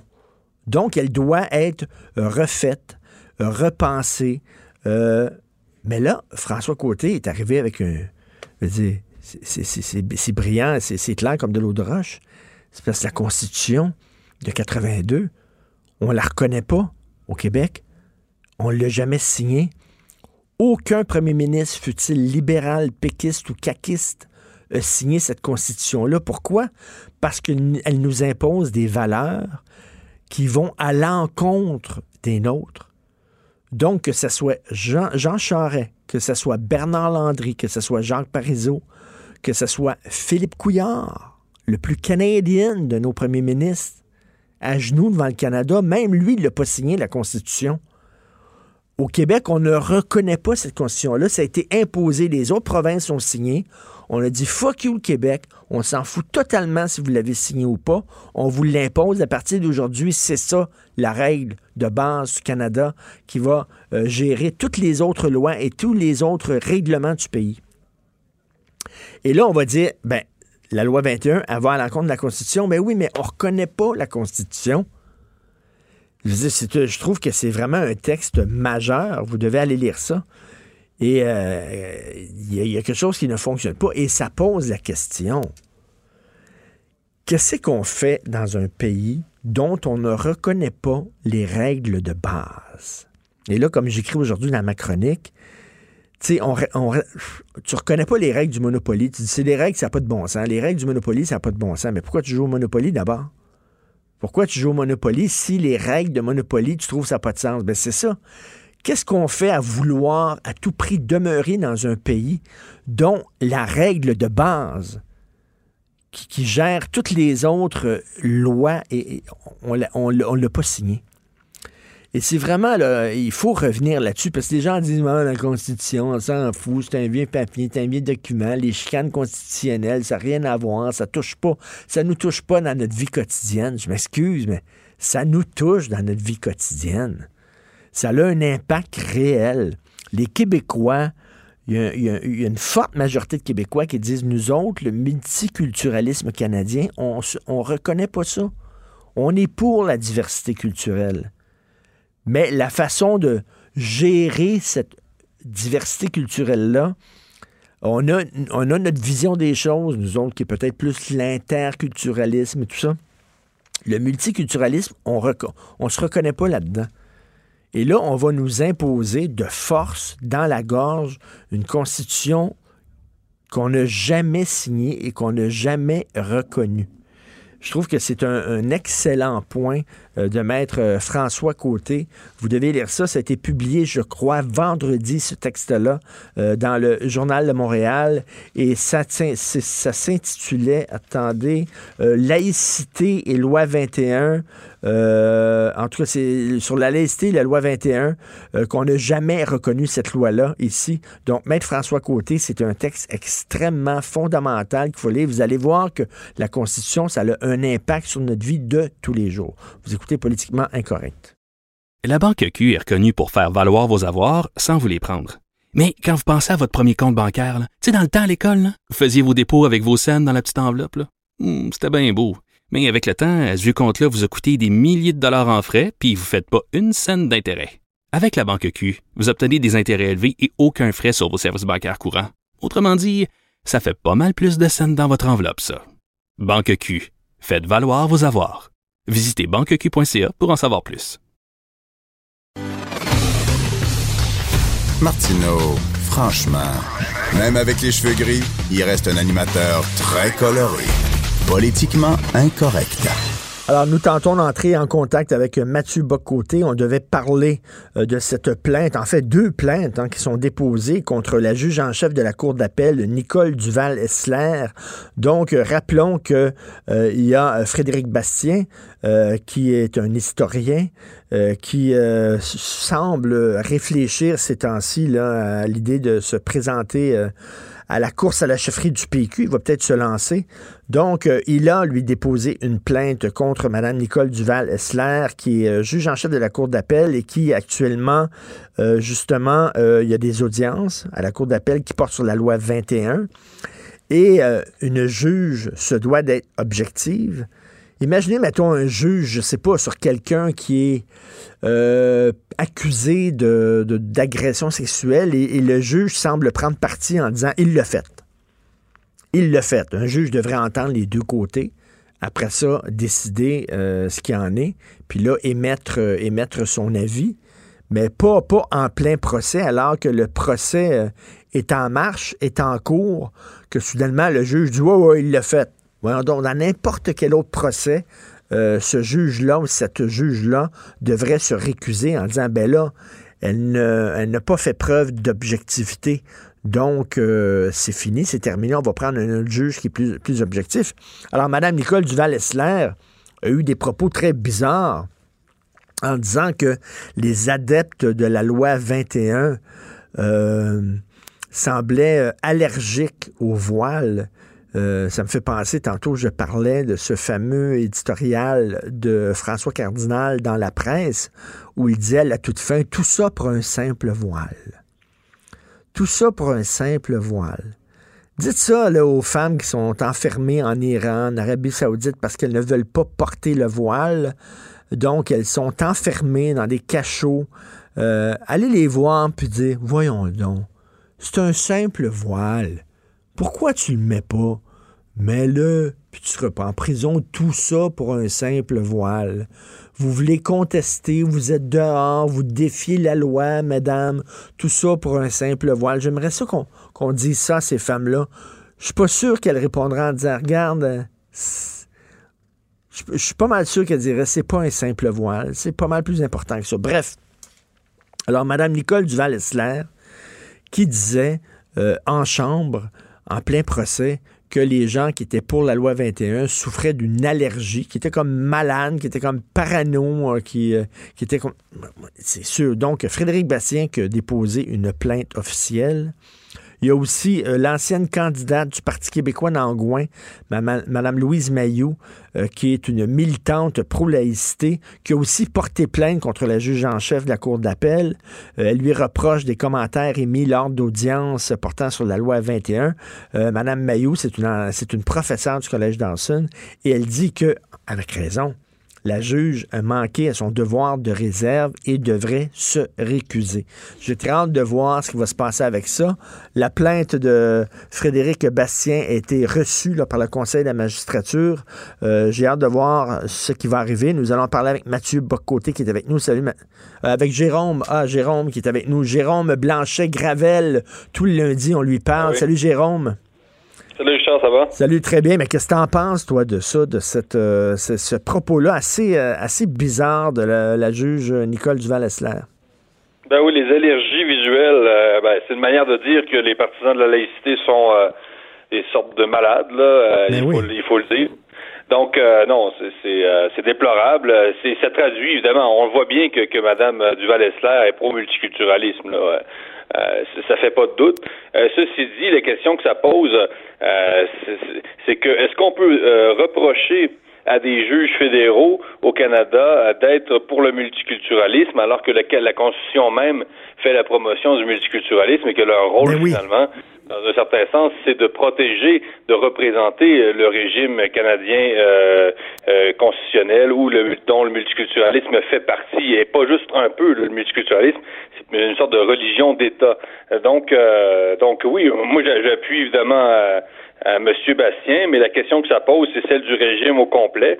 Puis, euh, si on veut finalement en finir avec ce, régime-là, ben il y, a deux solutions. C'est la souveraineté du Québec ou une réforme en profondeur de ce régime-là, ce qui est vraiment euh, euh, ce qui est, très improbable finalement, on le sait. Là. Ben c'est ça, parce qu'elle, tout ce qu'elle fait hein, finalement, c'est de faire euh, respecter euh, les lois du pays. la Constitution de 82 est très claire. Là. la Charte des droits est au cœur de la culture canadienne. le multiculturalisme est une politique d'État qu'on a pu remettre en question. Donc, elle, comme juge, c'est certain que c'est ça la Constitution. Fait qu'elle fait appliquer la Constitution. Ben, ben c'est ça, dans un certain sens. Écoute, euh, je suis pas juriste, mais euh, en même temps, elle a un peu les bornes. Tu sais, là, le 10 décembre, elle participe à une conférence là, à l'association Law Reading. C'est une association très euh, connue là, pour s'opposer au multiculturalisme. Ben, donc, je nuancerais là, mon, mon, propre propos, c'est-à-dire que oui, c'est le régime au complet qui est, qui est peut-être à, revoir dans un sens, mais euh, mais en même temps, elle, a fait du zèle. C'est clair que c'est beaucoup. Et j'ai lu son texte publié en 2011. Là. Euh, c'est très clair. Son appui au multiculturalisme est plus que clair.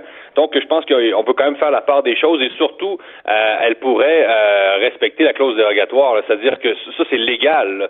Euh, on a quand même le droit, le Québec, d'utiliser la clause dérogatoire. Et il y avait quand même un certain équilibre, si tu veux, entre le gouvernement des juges et le Parlement.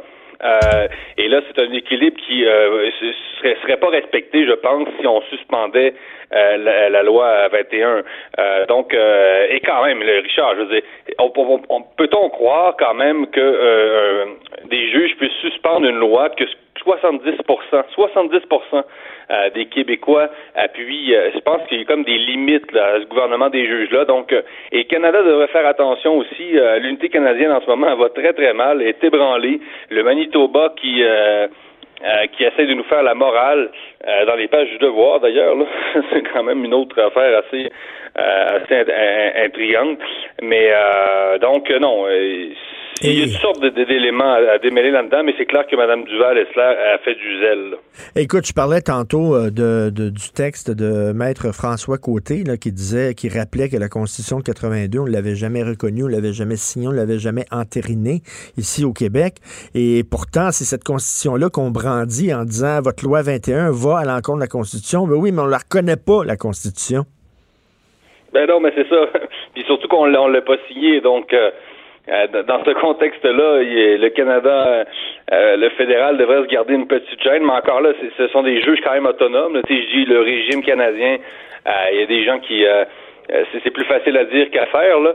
Mais mais non, c'est ça, c'est que finalement, ce que je comprends, c'est que la, juge, Mme Dualesser, s'est jamais sentie finalement obligée de faire attention à ce qu'elle disait, tellement elle baigne dans cet univers multiculturel-là où on pense presque l'objectivité finalement se confond avec le multiculturalisme. C'est comme si c'était rendu naturel, euh, automatique pour certaines personnes de l'élite d'être multiculturaliste. Et là, c'est là que ça, va, que ça devient plus grave.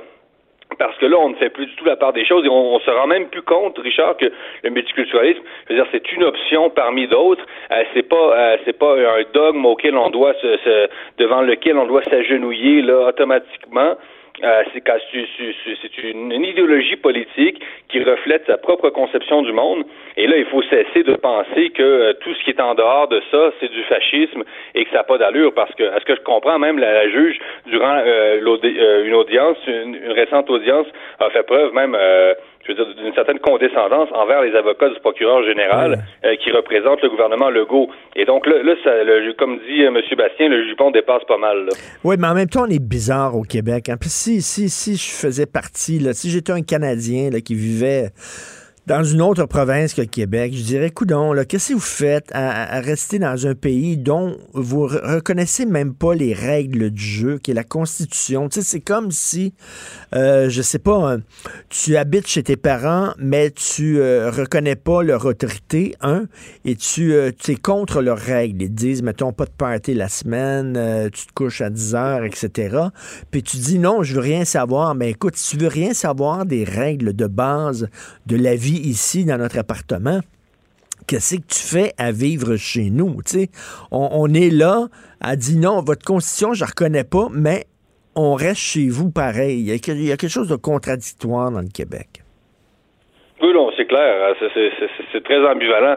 En même temps, euh, l'unité canadienne, si on veut la préserver, ce serait peut-être le temps que euh, que Canada anglais, euh, le fédéral nous donne un peu de, de lousse là, pour parler en, québécois. C'est-à-dire que oui, ça se peut qu'on euh, on soit un peu tanguy, là, les, Québécois, puis ce serait peut-être le temps de effectivement de quitter le nid familial. Mais, mais c'est comme euh, on est comme un ado de 16 ans. Puis si on veut se rendre à 20 ans, Richard, ce serait peut-être le temps que notre, nos parents nous donnent une chambre dans le sous-sol, vois-tu? Et là, ça serait peut-être l'occasion au Canada anglais. Donnez-nous notre chambre dans le sous-sol, une certaine indépendance. Mm. Euh, et, celle-là, ça passe par le respect d'abord de la clause dérogatoire, tout ça, euh, par le respect de notre volonté d'être laïque. Donc, euh, l'unité canadienne, ça, passe pas par un empiètement du fédéral. et là, il y a un conseil de la fédération, le Legault participe aujourd'hui. C'est le temps d'ordonner un peu un peu plus d'autonomie aux provinces, sans quoi, on le voit, il y a, des frictions, de toute façon, c'est des frictions historiques qui remontent à longtemps. Mais, euh, comme je te dis, non, c'est ça. Mais c'est clair que le Québec est profondément ambivalent. Tu as raison là-dessus. ça peut, c'est immanquable. Ben oui, puis euh, écoute, la, clause dérogatoire, c'est très particulier parce que de, ça fait partie des règles de la fédération. Hein. C'est là, ça existe. Mais quand on l'utilise, euh, on est mal vu, on est mal perçu. Les gens disent Ah, ils ont utilisé la clause dérogatoire. Mais oui, mais si tu veux pas que je l'utilise, ben enlève-la d'abord. Si tu la mets là, euh, ben après ça, je chiale pas parce que je l'utilise. Ça fait partie de la, de la Constitution aussi, la clause dérogatoire. Oui, puis il y, a plusieurs experts en sciences politiques qui disent que, qui observent que le Canada est de moins en moins fédéral. Ça peut nous surprendre, là, mm. mais euh, par exemple, on sait que la Constitution des États-Unis est beaucoup moins décentralisée euh, peut-être il faudrait regarder peut-être celle du Mexique, mais on, nous on s'imagine qu'on vit dans un État très très fédéral, mais la vérité c'est que euh, de moins en moins, selon de, plusieurs experts, donc si, si on, s'entend avec le droit de moins en moins, effectivement, utiliser la, cause obligatoire, de la percevoir de moins en moins légitime, ben là, il y a clairement un problème, il y a un glissement vers, euh, vers une centralisation, finalement, des, pouvoirs. Puis aussi, l'affaire des pouvoirs résiduels, Richard, là, tu sais, c'est quoi? C'est, les pouvoirs, finalement, qui n'ont qui ont pas été euh, prévus dans, dans, euh, dans les lois, qui vont systématiquement au fédéral, ceux qu'on ne pouvait pas prévoir à l'époque. donc, l'affaire des pouvoirs résiduels aussi, qui vont systématiquement au fédéral, ça améliore pas non plus la, décentralisation de la fédération. Donc, ça, ça pose toutes sortes de, questions. Euh, mais en ce cas, c'est à suivre. Je ne sais pas si la, juge va finalement euh, décider de quitter par elle-même, mais ce serait la seule, la seule option pour elle, de, euh, la seule option pour nous de changer la, composition du tribunal. Hum. c'est à voir, mais ce qui est sûr, c'est que c'est un secret de polichinelle, que Mme Duval-Eslan soit multiculturaliste. Mais encore là, comme je te dis, dans ce régime-là, être multiculturaliste, c'est représenter le régime. Donc, c'est c'est comme euh, siéger sur un tribunal euh, communiste dans, l'URSS, tu vois. ouais, ouais, on sait déjà c'est quoi, là. Qu'est-ce que la juge va dire avant même le début du procès, là. Ben oui, c'est ça. On nommait pas des juges pour, américain en URSS, le vois-tu, euh, la comparaison est peut-être un peu forte, mais je pense que les gens la comprennent bien. Et il y, a une naïveté du côté là, des fédéralistes. Je reviens là, sur ce texte là, euh, qui a été écrit par, euh, par l'éditorialiste en chef de la presse ce week-end qui disait oui, mais la loi 21, là, on l'a cherchée, elle est trop sévère. Si on ne l'avait pas appliquée, mettons, aux professeurs, on aurait accepté que les professeurs portent un signe religieux, cette loi-là aurait été acceptée par l'ensemble du pays. Il faut être naïf en maudit pour croire ça? Non, je pense pas du tout. Non, non, ça, c'est vraiment c'est un argument euh, fallacieux. c'est une excuse, ça, pour, euh, pour dire, mais non, non. Euh, je pense que le Canada anglais, ça fait longtemps qu'il nous regarde de haut. Et c'est drôle, on parle toujours de décolonisation du Canada. Là, Émilie Nicolas nous, nous parle constamment ah dans le devoir. Là, on nous dit qu'il faut au Canada revoir notre rapport à l'esclavage. Même s'il y a eu une poignée d'esclaves en, Nouvelle-France et, et une poignée de domestiques finalement afro, afro-américains, afro-descendants comme ils disent. Donc on parle de décolonisation, mais une vraie décolonisation du Canada, d'abord, ça passe par, oui, peut-être par l'abolition de la loi sur les Indiens. Je suis tout à fait d'accord avec ça. Moi, j'ai hmm. jamais aimé cette logique de réserve-là, euh, ghettoisante. Je trouve que c'est discriminatoire, effectivement. Mais euh, une décolonisation du Canada, pour, euh, ce serait évidemment de revoir, de mettre fin à ce rapport de domination du Canada anglais sur le Canada en français. On nous voit, on nous, on nous voit comme des espèces de ben, je ne vais pas dire nègre blanc d'Amérique, là, mais il y, a, vraiment un rapport de pouvoir, il y a une condescendance et euh, paradoxalement, c'est au nom de l'antiracisme que le Canada anglais adopte une attitude encore raciste ben envers les Canadiens français. C'est-à-dire que, regardez cette bande de sauvages-là là, euh, du Canada français qui veulent pas adhérer à la civilisation. Ils savent pas c'est quoi la vraie ouverture à l'autre. La vraie ouverture à l'autre, c'est d'être multiculturaliste. Euh, il y a une seule manière pour eux d'être ouverts à l'autre.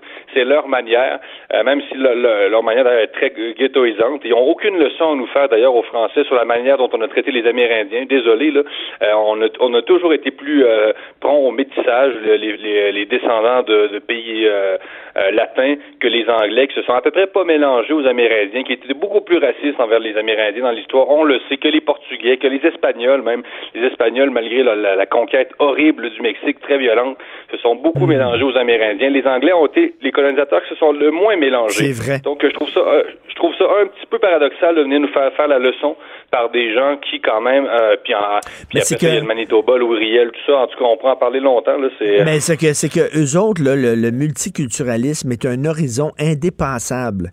C'est le bout du bout, là, tu sais, tout tend vers ça. Euh, Fukuyama qui disait, il n'y a rien de meilleur que la démocratie euh, néolibérale. La démocratie libérale, il y a aucun, on n'a trouvé aucun modèle qui est aussi bon que celui-là, mais c'est un peu ça pour les Canadiens anglais. Le, le multiculturalisme, c'est le bout. Si tu y adhères pas, quelque part, ça veut dire que tu es raciste et tu es fermé aux autres cultures. Or, il faut, tu sais, parce qu'il y a des gens qui mélangent, tu es contre le multiculturalisme, donc tu es contre la diversité culturelle. Ça n'a rien à voir, Jérôme. Non, pas du tout. C'est vraiment, comme je dis, une conception parmi tant d'autres euh, de, la diversité culturelle, de l'immigration, tout ça. C'est vraiment une forme d'aménagement euh, de la diversité particulière qui est propre à la tradition anglo-saxonne. Comme je dis, les Français ont pas été plus racistes que les Anglais dans l'histoire, loin de là. Euh, ils ont choisi un, autre modèle. Mais c'est drôle, même en fin de semaine, je lisais Albert Memmi, là, le, grand euh, théoricien de la décolonisation, et il disait que finalement la, colonisation était basée sur la différence, hein, que les colonisateurs les tenaient finalement à ce que les populations restent séparées euh, des, des, populations, euh, ben, des, des, deux groupes de population. Et donc la laïcité, c'est tout le contraire, hein, c'est de dire venez chez nous finalement et euh, on est tous pareils et on va se mélanger. La laïcité, c'est une politique qui mène au métissage finalement, contrairement au multiculturalisme qui crée des ghettos. Donc, non, moi, on ne fera pas à croire, sérieux, non, on ne fera pas à croire que le multiculturalisme, ça représente le progrès en matière de diversité, une politique qui, qui, empêche les gens de se mélanger, qui encourage l'endogamie, qui encourage les mariages non mixtes, les gens se marient à l'intérieur de leur euh, euh, de leur communauté religieuse. Euh, on ne fera pas croire que ça c'est le progrès social. Non, le progrès social pour moi c'est le métissage. ce sont les gens qui c'est de dresser des passerelles au, lieu de construire des murs entre les communautés culturelles. donc non, moi de me dire que le multiculturalisme c'est le summum du progrès, un horizon indépassable comme tu dis, la fin de l'histoire pour parler ben comme Fukuyama. Euh, je trouve ça nettement exagéré. Puis, euh, de toute façon, euh, non, c'est juste pas vrai. C'était le Black Friday vendredi, le festival de la surconsommation selon certaines personnes. Et là, il y avait des manifestants un peu partout. Il y en a eu à Montréal. Écoute, là, la police qui était là, je pense qu'il y avait plus de policiers que de manifestants. Alors, des gens qui entraient dans le commerce et tentaient de culpabiliser les consommateurs qui voulaient profiter des soldes, parce que oui, il y a bel et bien des soldes au Black Friday. Et euh, j'ai mis, moi, une capture d'écran assez rigolote sur ma page Facebook où tu vois des manifestants à Bordeaux, euh, des manifestants anti-consommation, anti-Black Friday qui, sont tout contents d'avoir fait fermer un Apple Store parce qu'il Apple Store qui a dû fermer. On dit on va fermer aujourd'hui puis on va réouvrir demain. Les autres étaient tout contents puis ont relayé la nouvelle sur Facebook, sur Twitter en utilisant leur iPhone et leur téléphone intelligent. Écoute, quelle ironie incroyable. c'est clair. Mais on, interdire les soldes, on est rendu là, c'est quand même. Euh, mais, mais non, euh, il y a ça d'abord, c'est. On sait que c'est pas parce que tu es de gauche que tu consommes pas, là. Donc tout le monde le sait. Hein, tout le monde le sait. Donc, euh, c'est pas parce que tu es droite que tu consommes plus qu'une personne de gauche. Là. Euh, donc, extinction, rébellion, hein, leur, message apocalyptique, tout ça. Euh, mais ce que je retiens aussi de ça, c'est la décroissance économique hein, qu'on propose. Et moi, j'en reviens pas qu'on puisse prôner la décroissance économique, alors que finalement, c'est la, la croissance économique, au contraire, qui va nous permettre euh, de sortir euh, de la crise écologique. Ben écoute, ils euh, veulent, ils veulent, ils veulent des programmes sociaux, ok, chromés mur à mur, des programmes sociaux qui vont aider les vieux, les jeunes, les malades, les minorités, etc. Ça prend de l'argent pour financer ces programmes sociaux-là. Donc, ça prend des taxes et des impôts. Donc, ça prend des travailleurs plus tu consommes, mieux c'est pour l'économie. Je sais pas, si on arrête tous de consommer, il euh, y a des gens qui vont perdre leur job quelque part. On va se ramasser avec un paquet de chômeurs, moins d'argent dans les coffres de l'État, moins d'argent pour mettre dans les programmes sociaux. Tu n'as pas besoin d'être un génie en sciences économiques pour comprendre ça. Non, effectivement, je trouve qu'ils, je trouve pas qu'ils, font preuve d'une vision très élaborée de l'économie et surtout, euh, oui, ça prend de l'argent pour payer des programmes sociaux, euh, mais surtout pour, je te dirais, pour euh, payer des programmes écologiques, la transition écologique qui est développée les technologies vertes, parce que ça peut juste passer par là. et dans le monde, on, le voit bien, je veux dire, les pays sous-développés euh, feront jamais de l'environnement une priorité euh, avant, avant de devenir plus riche. C'est impossible. Ça prend des moyens. Euh, le recyclage, ce sera jamais la priorité de quelqu'un qui doit en priorité nourrir sa famille. Là, tu demanderas, Richard, à un Mexicain qui gagne 5 pièces par jour de se départir de, son vieux char rouillé qui pollue pour s'acheter un char électrique. Là, t'essaieras. je veux dire, on, on est là. Donc, euh, ça prend la croissance économique pour développer euh, des consciences écologiques. Je veux dire, l'éducation aussi est à la base euh, est à la base de tout ça. Et l'éducation, ça vient aussi avec des moyens. Donc, je, l'ai déjà dit dans ton émission, l'écologisme, c'est un, sport de riches. Ça, prend des moyens. Et pour et pour développer des moyens, ça prend pas de la décroissance économique. Il faut plutôt de, prôner le développement durable, qui est vraiment euh, qui, est une approche compatible seulement avec le libéralisme économique, conservant la décroissance là, qui, qui mise sur une espèce de, retour euh, fantasmé aux, aux, sociétés traditionnelles, retour à la terre, comme si on allait se euh, retourner à, à, faire des à créer des fermes biologiques, toute la gang là, ensemble. Et, qui sont et qui sont pour rendre les consommateurs euh, coupables, pour les faire sentir coupables? Est-ce qu'ils connaissent les, les, les, gens qui étaient là, là puis qu'il y a des soldes? Peut-être que leurs enfants ont besoin d'ordinateurs pour leurs travaux, euh, pour l'école. Euh, c'est des gens qui, euh, là, ont vu que ça coûte moins cher, donc ils vont aller l'acheter moins cher. Puis là, on dit non, non, non, tu profites de soldes. Méchant, méchant garçon, méchant citoyen, tu devrais. C'est bien ridicule de, de, de, quel droit ils peuvent. C'est un peu ironique, là tu as, envie de leur dire, écoutez, vous les amis, si vous avez les moyens de, de, de vous passer de tous les soldes pendant toute l'année, euh, grand bien vous fasse, là, c'est, c'est, c'est bien. Euh, mais déjà, ils, ont, peuvent prendre leur vendredi de libre, euh, c'est, c'est, déjà pas ben mal. C'est, pas, c'est pas tout le monde qui veut prendre son vendredi de libre pour aller manifester euh, pour le climat non plus. Là. Donc, non, il y a toujours ce paradoxe-là, mais mais c'est que les gens le, le savent bien, Richard, que que c'est pas parce que tu es de gauche que tu consommes moins, c'est pas parce que tu es de droite que tu consommes plus, c'est ridicule. Euh, moi, on m'a déjà associé à la droite. Je suis pas un consommateur pour deux scènes, tu sais, euh, je suis un lecteur, puis c'est pas vrai que les gens de droite, c'est des gens qui veulent absolument des, des TV plasma, puis tu sais... dans chaque chambre. Dans, dans chaque chambre, mais non. C'est tellement. On a tous des posters de Hammer dans nos chambres. Ben oui, ben oui, non, c'est infantile. Et écoute, en terminant, j'ai parlé avec Caroline Fourest, l'essayiste, ah chroniqueuse, la semaine passée. Et elle, elle, prépare un livre qui va être publié en février qui s'appelle Génération offensée, où elle va faire, entre autres, la liste de toutes les, histoires complètement débiles de censure euh, qui ont été faites au nom de la rectitude politique, le bon, et des, des pièces annulées, des conférences annulées, etc. Des, des des, intellectuels qui sont persona non grata dans certaines universités. Et elle dit, dans ses recherches, elle a fait plusieurs recherches, et elle me dit que le, pire pays, c'est le Canada pour ça. Là, où elle ah Oui, elle dit, c'est vraiment incroyable. Elle dit ce qui se passe chez vous, c'est inquiétant. Ben, ça m'étonne pas tant que ça. Dans le fond, euh, connaissant, euh, je pense ça part beaucoup des universités. Hein, euh, mm-hmm. Vraiment, là, on atteint des, sommets en matière de, de, censure. À peu près tout tout le système universitaire en sciences sociales est, orienté en fonction euh, du multiculturalisme, du féminisme et euh, d'une certaine vision euh, de gauche sur l'économie. Donc, il y a toutes sortes de, travaux. et tous les travaux finalement subventionnés en sciences sociales au Canada ou à peu près, Richard, sont vont dans le sens du multiculturalisme canadien. On est on est rendu là et euh, les contribuables le savent pas, mais les, les, contribuables financent finalement euh, des travaux qui vont souvent à l'encontre de leur propre conception de la laïcité ou quoi que ce soit. Euh, les conservateurs avaient déjà dit hein, d'ailleurs qu'ils s'attaqueraient à ça. D'ailleurs, ils n'ont pas été élus. Mais, mais non, le Canada, c'est quand même un, parti, un pays très particulier un pays post-national, comme dirait Trudeau. On, a, quand même réussi à réélire Trudeau aussi. Là. Euh, c'est pas ça qui va euh, qui va nous sortir du politiquement correct. Mais euh, ça me surprend, puis ça me surprend pas. quand même, savoir qu'on vit là, Richard, c'est plate un peu. Là. Ben oui, c'est ça c'est le, le, pays des offensés. Génération offensée, très hâte de lire ça sous la plume de Caroline Fourest en février. Euh, merci beaucoup, Jérôme Blanchet-Gravel. Passe une excellente semaine. On se reparle lundi prochain. Merci. Salut, ben, merci. Salut. La Banque Q est reconnue pour faire valoir vos avoirs sans vous les prendre. Mais quand vous pensez à votre premier compte bancaire, tu sais, dans le temps à l'école, vous faisiez vos dépôts avec vos scènes dans la petite enveloppe. Hmm, c'était bien beau. Mais avec le temps, à ce compte-là vous a coûté des milliers de dollars en frais, puis vous ne faites pas une scène d'intérêt. Avec la banque Q, vous obtenez des intérêts élevés et aucun frais sur vos services bancaires courants.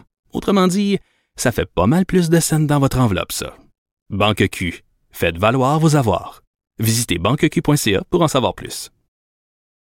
Politiquement incorrect. Martino, il aurait pu être humoriste.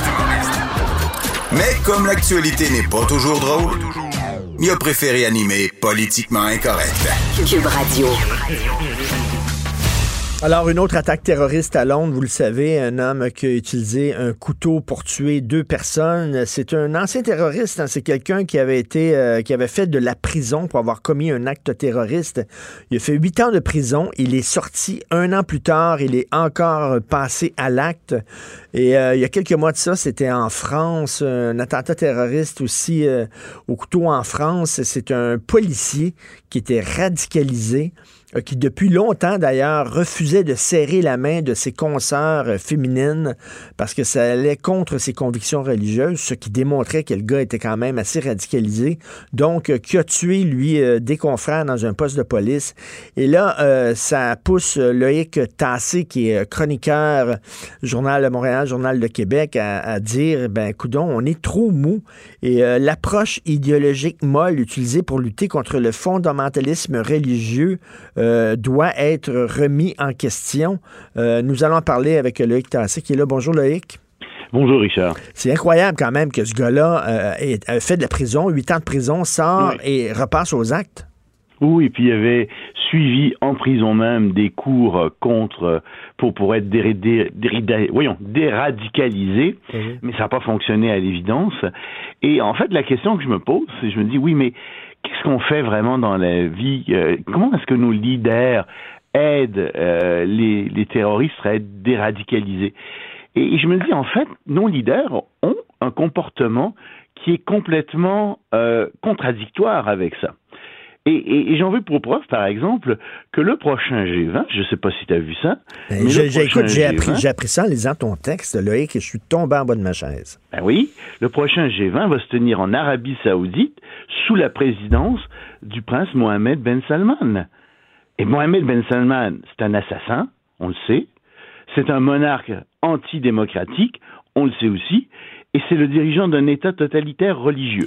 Moi, je pose la question, comment est-ce que tu peux aller à un G20 qui est dirigé par un tel personnage et en même temps te dire que tu contre l'islamisme, que tu es contre le Mais ben oui, parce qu'on se souvient, entre autres, qu'il y a un critique du régime saoudien euh, qui a été euh, tué et dépecé. Ah, euh, ah, oui, ah, oui, bien sûr, et tu parles de ce, de ce, de ce journaliste, ben oui.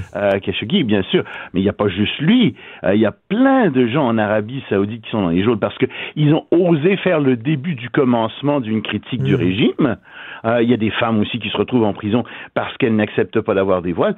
Euh, moi, je connais des gens, des femmes qui ont été en Arabie Saoudite, des Américaines, qui me disaient, écoute, si on montrait le moindre bout de peau, à part, on, risquait, à part la, fente des yeux là, on risquait de se faire arroser par de, l'acide, euh, oui, oui, par la police religieuse.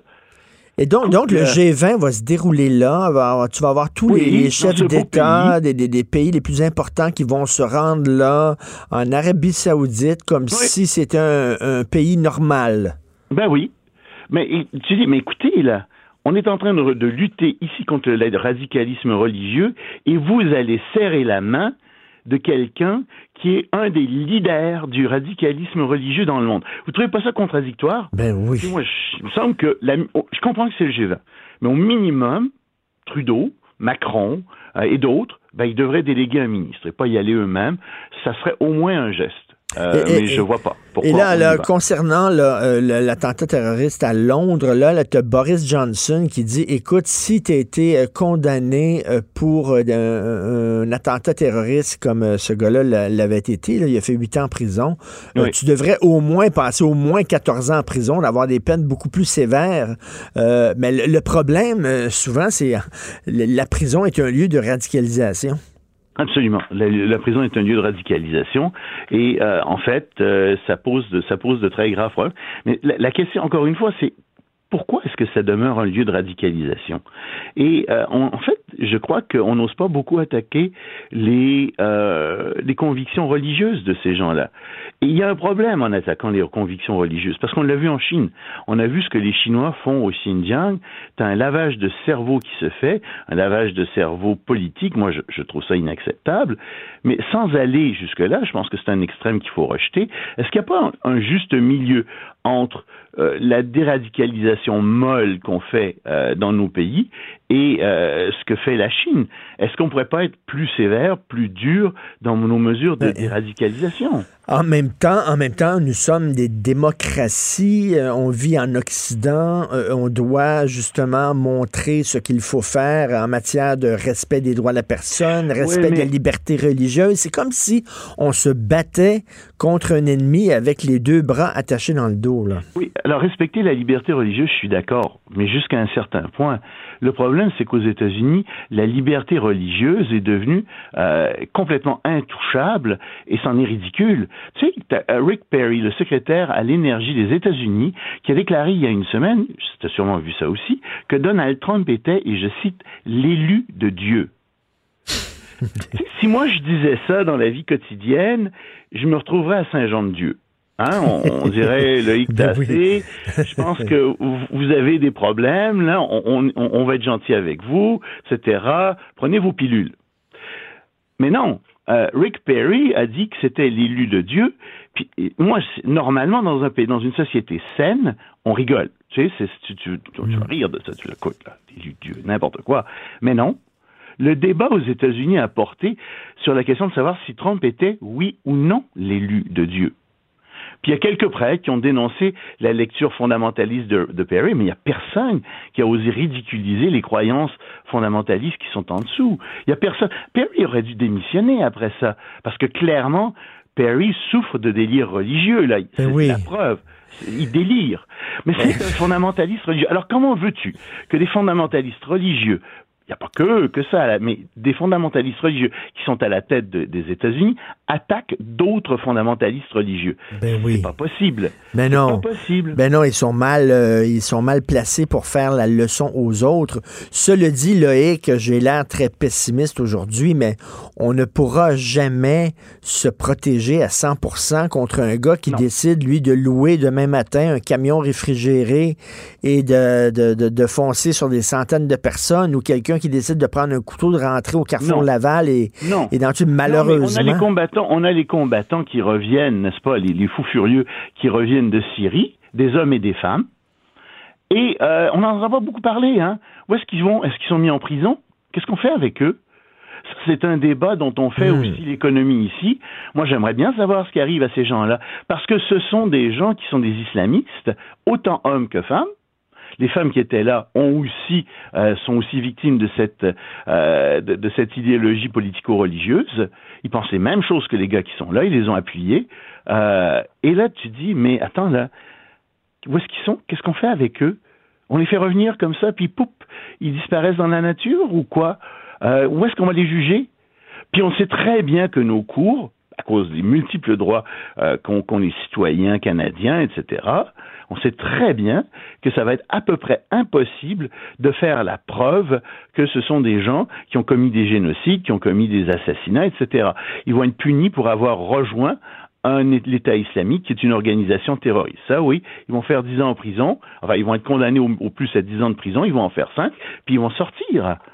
Quand tu dis, on fait quoi ces Oui, puis c'est des, citoyens canadiens, on peut pas les rendre apatrides, on peut pas leur enlever leur citoyenneté, puis là, ils se retrouvent apatrides, on est obligé de... Non, mais ça pose des questions fondamentale aux démocraties.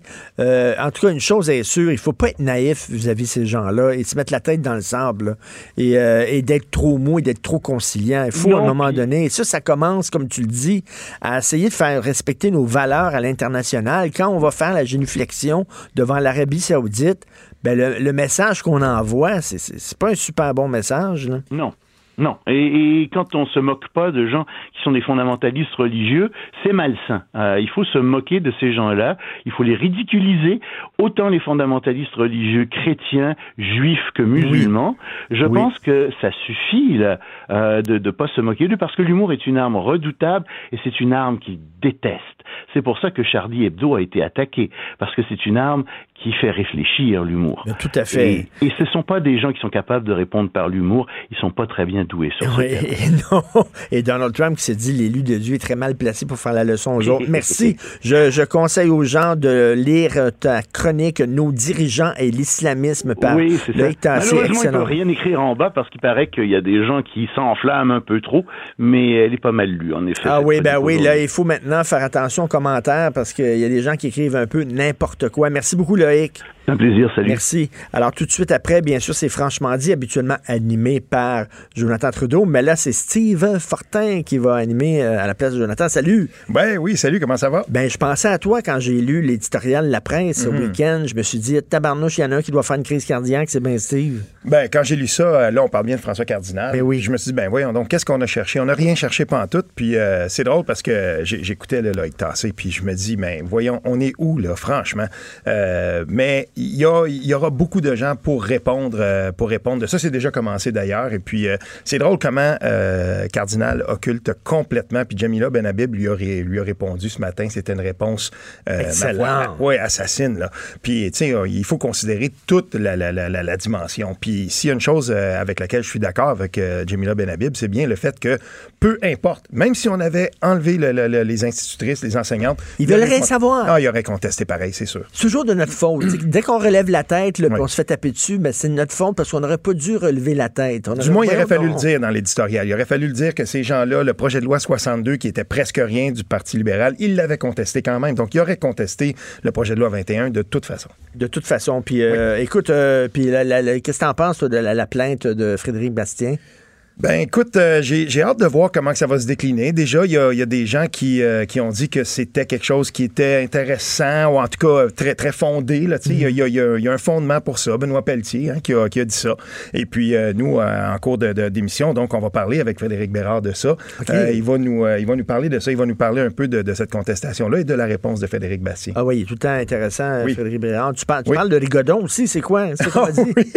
un gars de culture aussi, t'es pas avec un gars de politique. Je suis un gars culture. Puis euh, on va avoir avec nous ici en studio, je suis très fier de ça, euh, Rémi Pagé, qui est violonneux d'un groupe de la relève euh, dans, le monde trad qui s'appelle Le Diable Bassin, qui ont lancé un album vendredi très couru. C'était J'étais là, c'était wow.